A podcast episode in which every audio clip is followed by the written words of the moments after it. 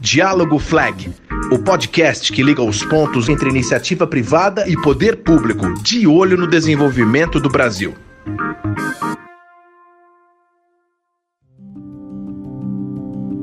Olá, eu sou Andrew Greenlees. E eu sou Luiz Antônio Flecha de Lima.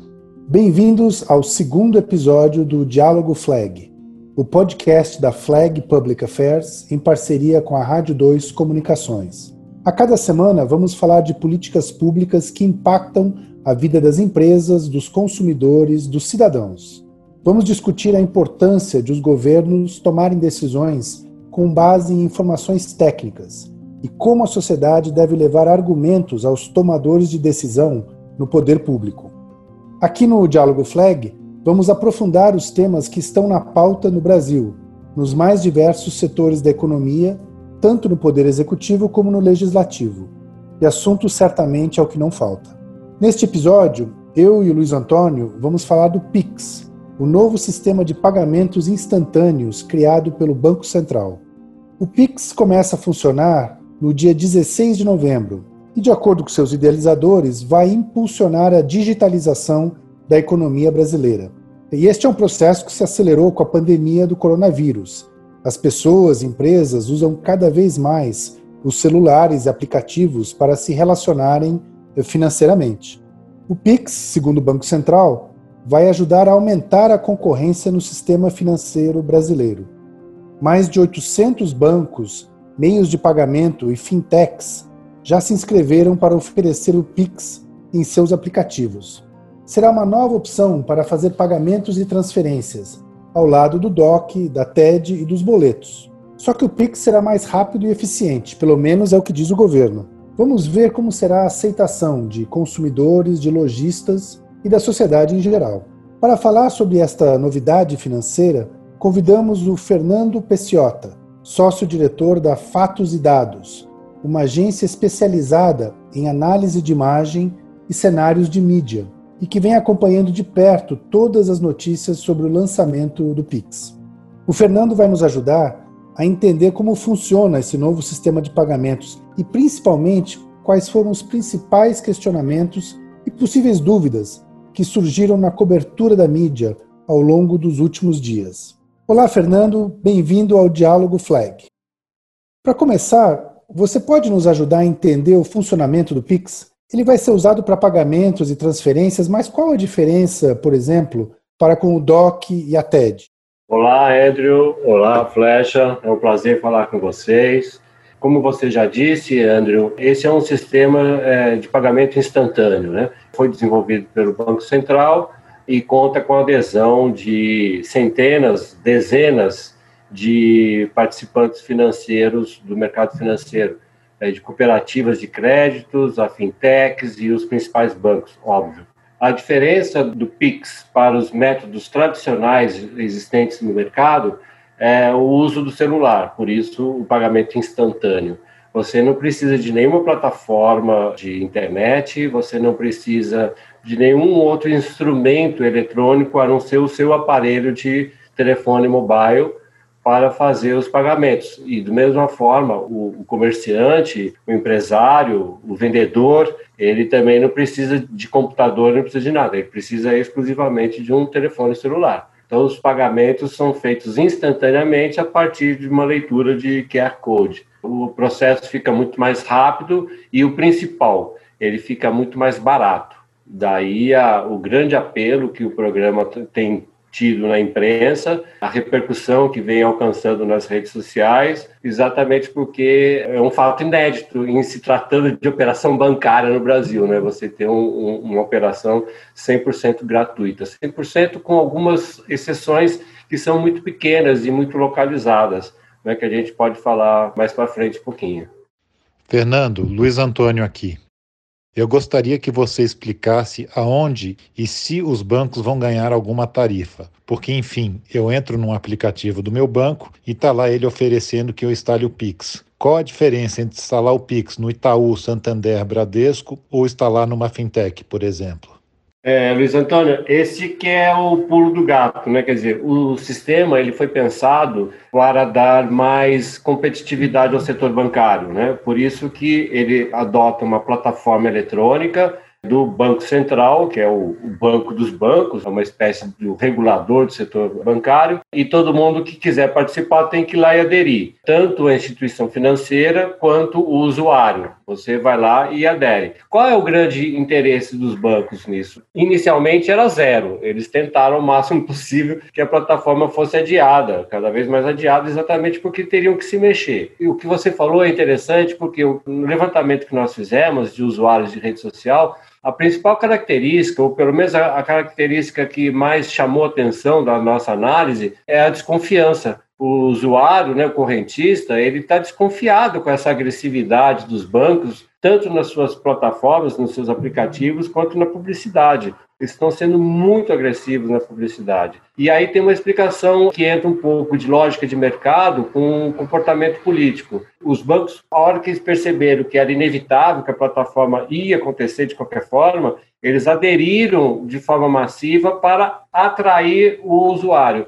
E por que, que ele faz isso se eu estou dizendo que ele não vai ganhar dinheiro nenhum com tarifa? Ele faz isso exatamente para tentar fidelizar o seu cliente a partir do momento que você tem um ambiente mais competitivo. Quando todo mundo entra para disputar o cliente, o banco passou e falou assim, opa, tem que ser agressivo. Porque se eu não for agressivo, esse cara vai embora. Eu tenho que parecer aliado dele, eu tenho que estar junto com ele, eu tenho que fidelizá-lo. Então ele passou a ser muito agressivo para que você não fuja de lá. E da mesma forma que ele está sendo agressivo na publicidade, para que você que não tem conta no Bradesco, no Itaú, no Santander, seja onde for, você se interesse a ter conta ali para passar a operar. E a partir do momento que você adere ao sistema Pix no banco, o banco vai ter que trabalhar com você de forma mais efetiva para te proporcionar algum ganho, além de você estar lá com ele com um Pix. Eu, banco, não vou cobrar a tarifa de você, mas eu vou ter que arrumar um outro jeito de ganhar dinheiro. E aí que entra criatividade, produtos e serviços que os bancos vão oferecer para o usuário e para o cliente.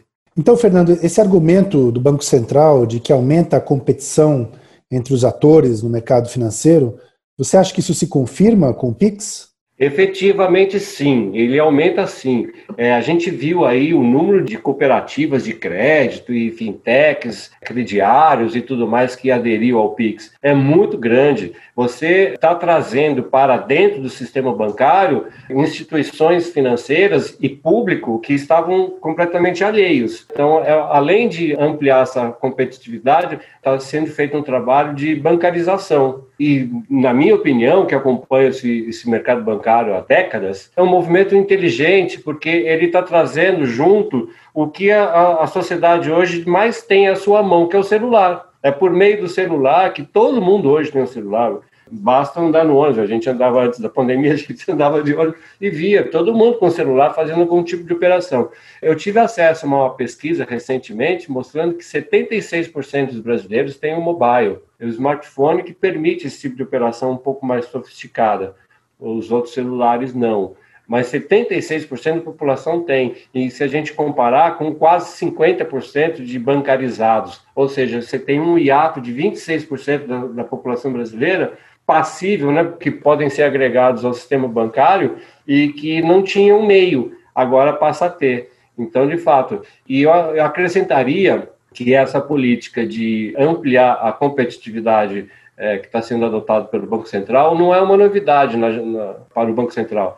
É um movimento que começou ainda com o Ilan Goldfein, que era o ex-presidente, né, o presidente anterior do Banco Central, que começou com essa agressividade maior, executando políticas voltadas para romper com a que vinha sendo chamado de concentração bancária. Aqui cabe só um parênteses. Em maio de 2018, portanto, antes da eleição presidencial, a Miriam Leitão publicou uma coluna no jornal Globo dizendo pela primeira vez, foi a primeira pessoa no país que disse que havia uma concentração bancária, que spreads e tarifas muito altos no setor bancário era culpa da concentração. Acho que o Pix ele vai resolver apenas parte desse problema, mas é um primeiro passo, sem dúvida nenhuma.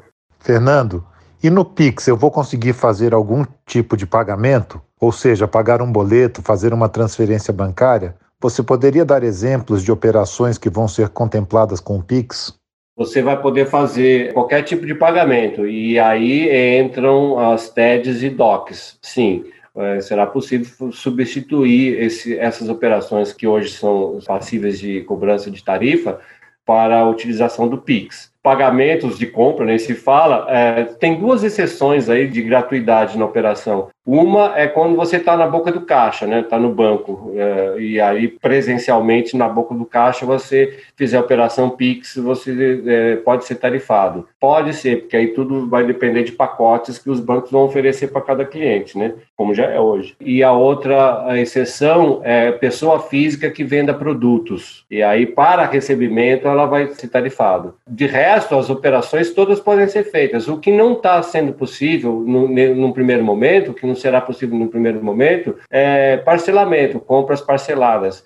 Mas é, o Banco Central já tem estudos, estão sendo conduzidos para isso. Então, assim, até compras pela internet você pode fazer via Pix, desde que o operador que está ofertando o produto, ele tenha tecnologia e tenha o, o QR Code para você fazer essa operação lá. Fernando, no levantamento que vocês fizeram na agência Fatos e Dados, a questão da segurança das informações aparece, quer dizer, Há uma preocupação em quem fez a cobertura de mídia em tratar da questão da segurança do PIX, a segurança dos dados que vão estar envolvidos na troca de, de pagamentos, de transferências. Esse tema da segurança aparece? Aparece sim, Andrew. Aliás, foi curioso, esse levantamento foi curioso, que a gente vinha acompanhando o desenvolvimento do Pix e tal. No meu modo de ver, a imprensa acordou um pouco tarde para ele, né? Quando é, começou a, a, cobertura mais intensa do Pix, ele estava na boca, né? De saída. E foi engraçado porque a nossa análise, a gente conclui ali que imprensa e leitor, né? Imprensa e usuário aprenderam juntos o que, que era o Pix. Então, essas dúvidas, essas questões, elas foram aparecendo com um tempo, num, num, período de tempo curto. E aí eu acho que também valeu muito a leitura, a interatividade dos veículos com os seus leitores, né? Tanto de a leitura de rede social quanto da interatividade direta, essas questões foram aparecendo, as dúvidas foram aparecendo, e essa questão da segurança, ela de fato é uma das principais. A maior dúvida que a gente tem hoje quanto à operacionalidade do Pix é de fato a segurança. Assim como é, é você não tem 100% de garantia de que uma operação pela internet vai ser é, honesta, né, vai ser correta, como o cartão. Né? A gente tem vários e vários fatos, várias histórias de fraudes com o cartão. Eu mesmo, como consultor é, de comunicação de banco, eu fiz projetos e vários projetos de comunicação no sentido de combater isso. E como é que você combate isso? É com o processo pedagógico, é educacional. Você tem que mostrar para o usuário, mostrar para os consumidores como é que se comporta o bandido e como é que você combate isso. Então, qualquer tipo de operação eh, tecnológica, ela é passível de falha e é passível de interferência na segurança. Isso não existe 100% de garantia de segurança. Esse é um fato que aparece sim e é uma preocupação ainda existente. Eu acho que todo mundo vai ter que trabalhar isso de forma mais intensa a partir do momento que o programa fosse intensificando. Uma outra coisa que eu acho que vale a pena mencionar aqui, Andrew, é que nessa questão de segurança, quanto mais você usar o Pix, menos papel moeda estará em circulação. Vai chegar num ponto que a sociedade vai usar o Pix de forma muito mais intensa, né? vai usar de forma intensa, de fato. É, hoje é só é, o começo. Mas quando tiver bombando o Pix, o dinheiro em circulação, papel moeda em circulação vai diminuir muito, o que vai baixar o custo do dinheiro também. Mas, de qualquer forma, vai ter menos matéria-prima para assalto, né? É, vai então... ter um então impacto sobre a questão da segurança pública, inclusive. Isso deve ajudar muito a questão da segurança pública. Por outro lado, ele vai ter que se sofisticar, ele vai ter que investir em conhecimento tecnológico para fazer uma tentativa de roubos é, é, a parte de tecnologia. Né? Vai ter é, um bandido ainda, sofisticado. Ainda nessa questão das fraudes, Fernando, o Banco Central, pelo menos, argumenta que todas as transferências serão rastreáveis. Então você poderá saber para onde o dinheiro foi em todos os casos.